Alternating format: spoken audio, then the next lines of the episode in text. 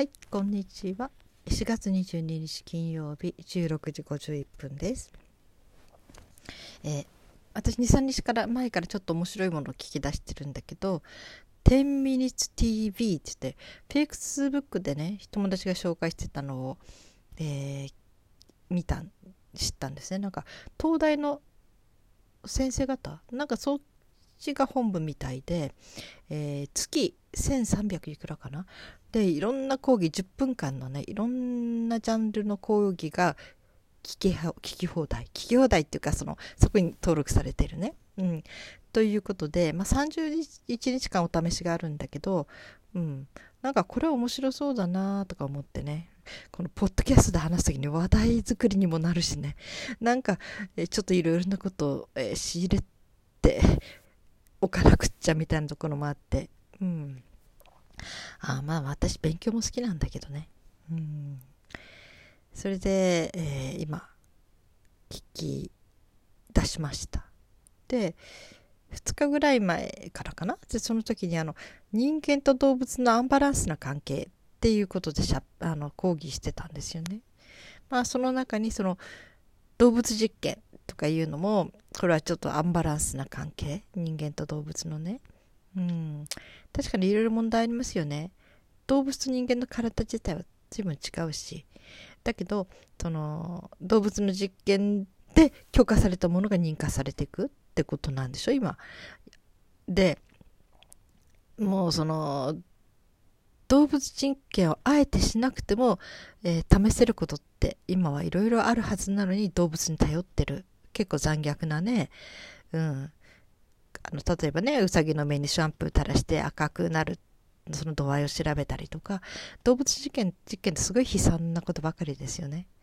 それをしなくても実証できる方法があるはずあるということも言ってるしだから例えば化粧品メーカーにしても動物実験をしていませんっていうことをこう何て言うのかな、えー、表立って公表してる、えー、メーカーもありますね。だからそういうことにこう動物実験って反対だないやなんか嫌だなっていう人たちはそういう、えー、化粧品メーカーを探してそこから買ってるっていう人たちもいますよね。うん、この動物の問題ってねすごく難しいですよね。ん、YouTube とか見ててもね、えー、なんかあの子犬が死にかかってるのをみんなで助けるとか、川に溺れかかってるたった一匹のね、なんか動物のために必死に大人たちがみんなで通りがかる人たちがものすごい、えー、あれで助けようとする。そういうようなことが動画に撮られたりしてますよね。ああいうの見てると、なんか助かった時にほっとしたりして、ああ、よかったよかったって、そのみんなが助けようとしているその気持ちが自分も嬉しくってね。うん。なんか、あみんな必死になってなんかそういう動物の命を助けようとしてるんだなっていうのがすごく嬉しい、うん、確かにみんなにそういう一面もあるんですよね。いやそういう面もみんな持ってる。ただ反面知らずにすごい残虐なことをしているということもある。まあその残虐っていうことの種類ですよね。これを残虐と取るか人間として仕方がないことだと取るかまあそれによっても変わりますよね。うん。まあね、ちっちゃい子供たちはね、お肉とかね、嫌いな人はね、その動物が殺して食べるの嫌だとかへりくつみたいに言って、大人に何子供じみたこと言ってんの？みたいな。だから動物がかわいそうだから肉食べないっていうのはまるでこう、大人になってない小学生とかね、子供たちの単なる言い訳。単なる幼稚な感情。っていうふうに取られがちですよね。うん。私もそう思ってきましたね。まあ私お肉好きだったしね。もう小学校くらいからもとにかくテーブルの上に夕食にお肉が乗ってたらそれだけで満足っていうかな。野菜やなんか仕方なしに食べる。まあ父がお肉の5倍の肉を食べなさい。じゃない。あの、お肉の5倍の野菜を取りなさいって言ってたのでね。ごめんなさい。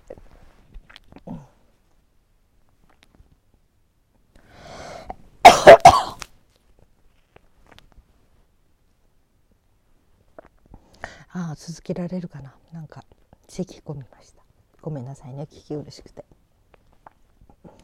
でそういうことがありますよね。あのうん。で私たちもそう思ってきたし。あそうそうそう。お肉が好きだったからね、うん、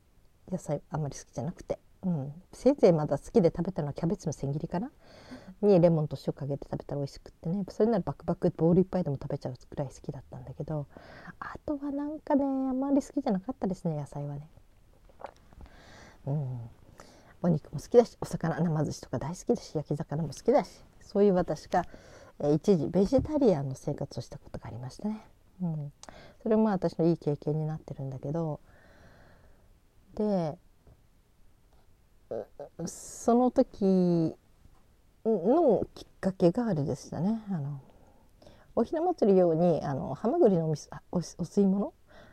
ハマグリだったかな？そんなの売ってたかな？アサリだったかもしれないですね。それを取っといたんですね。でさあ明日料理しようかなと思った時に、えー、砂を吐かせてたのかな？うん。お水の中で。塩水に入れると砂吐くんだっけ？そしてたら、えー、貝からしか見えなかったのが中からこうニョキニョキってなんか出てきたんですよ。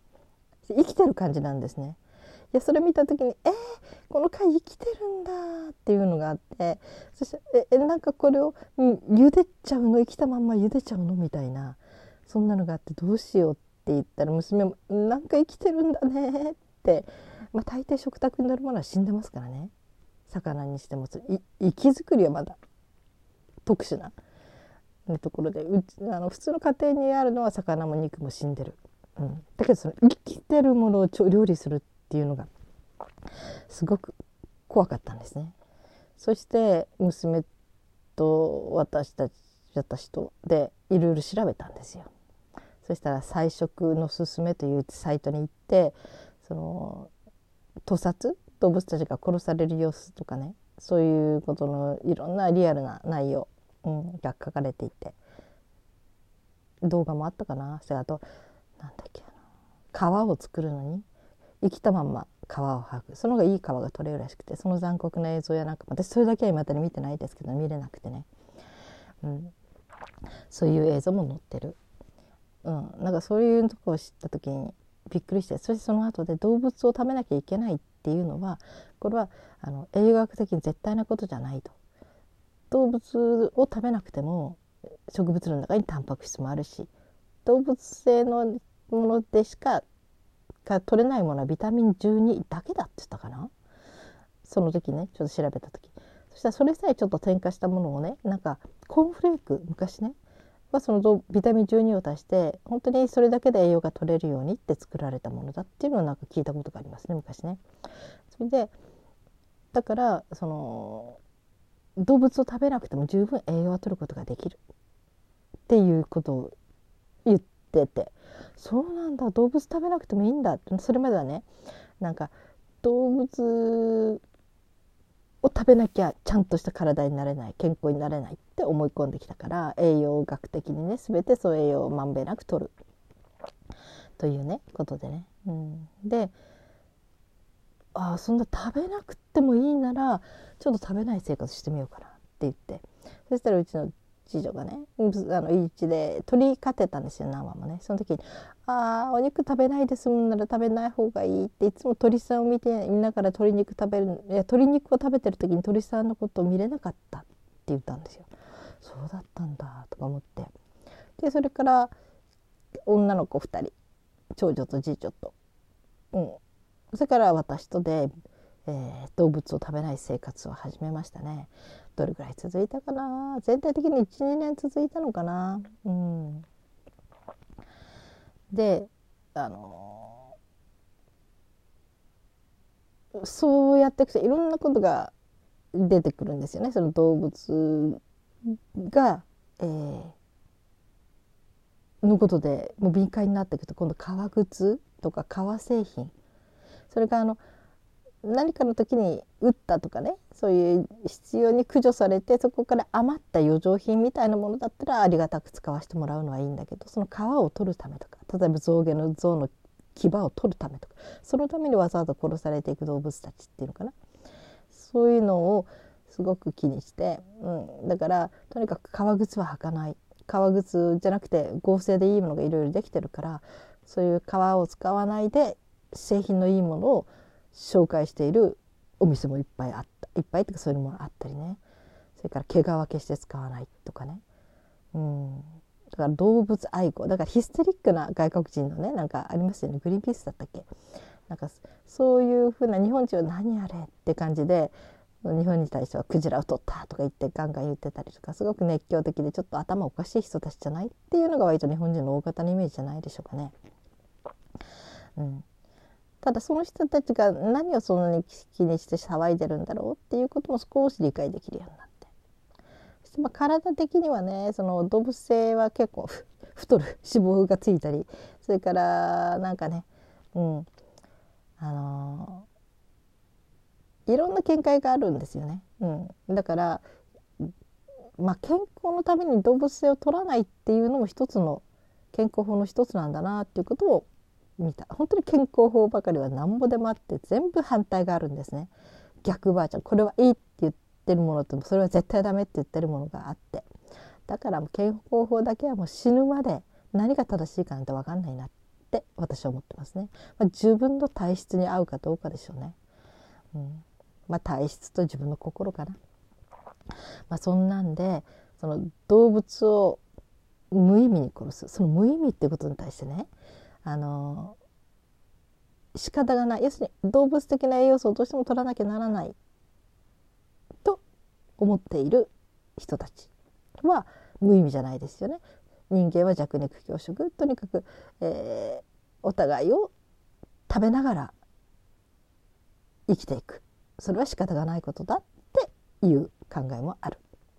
まあ大方そうじゃないでしょうかね日本人のね。うん、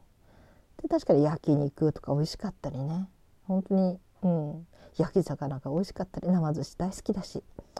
うん、分かります。それも分かります。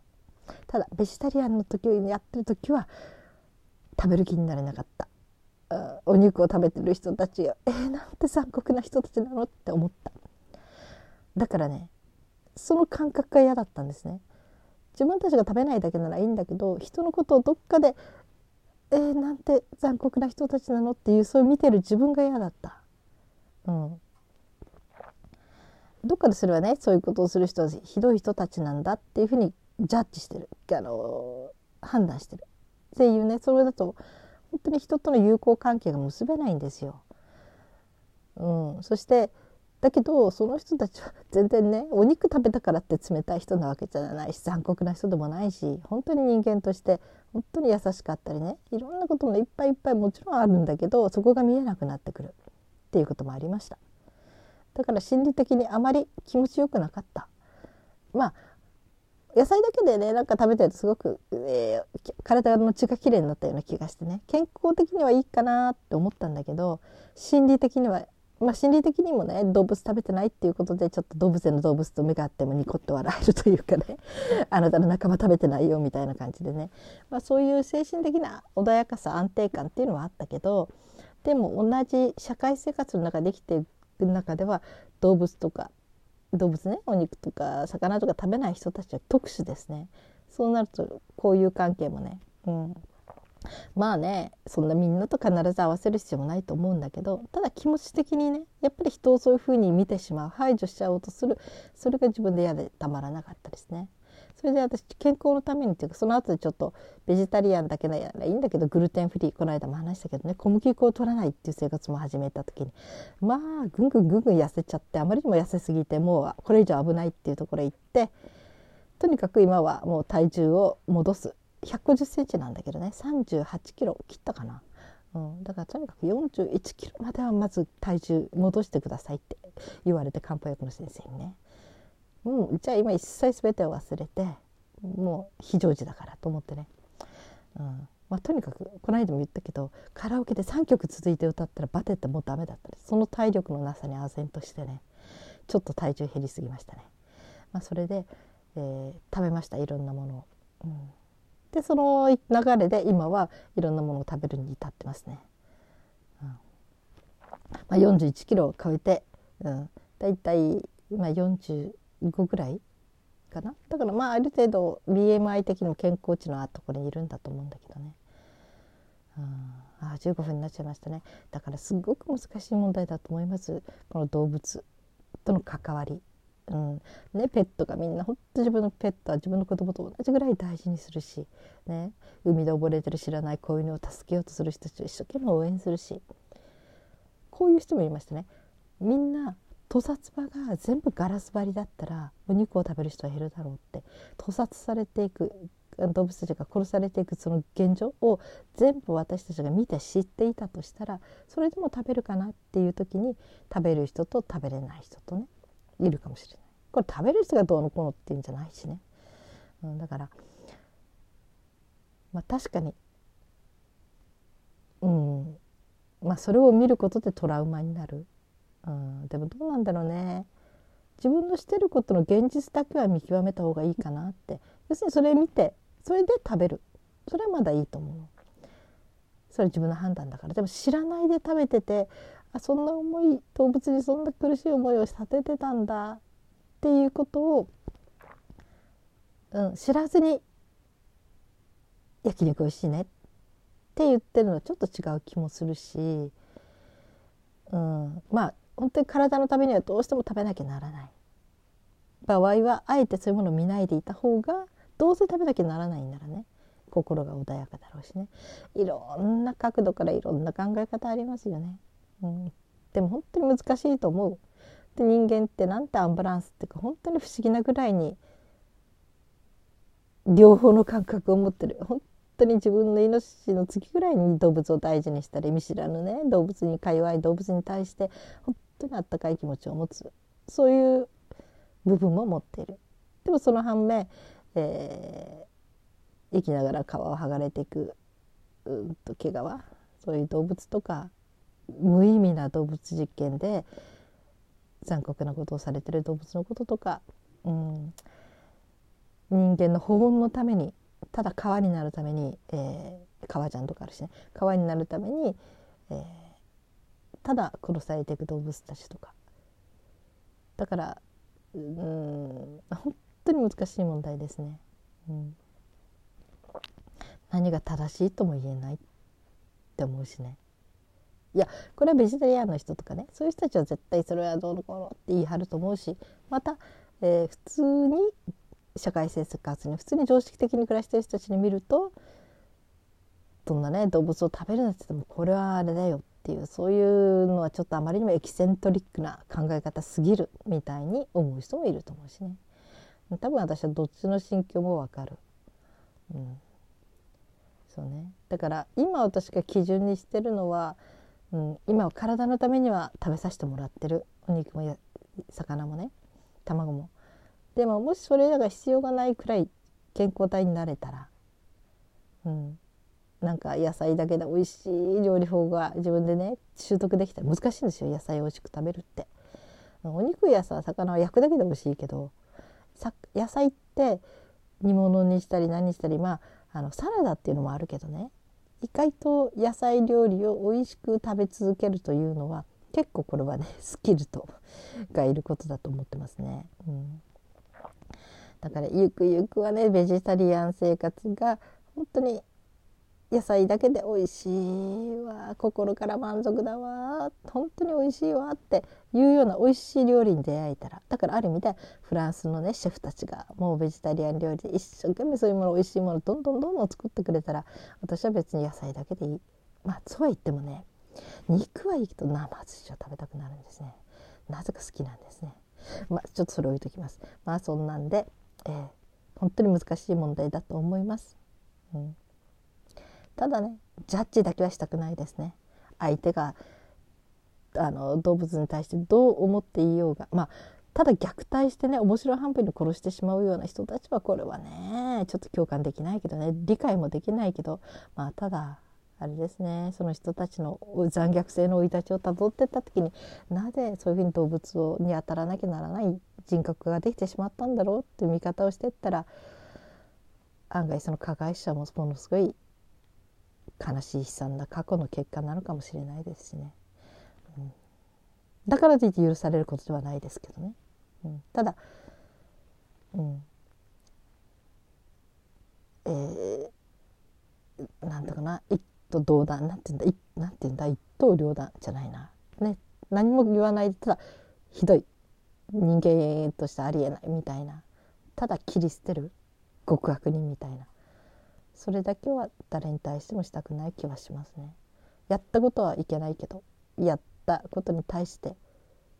そうやらざる得なかったような人格を作ってしまったという元をたどっていけばこの人もどっかで被害者だったかもしれないっていうね。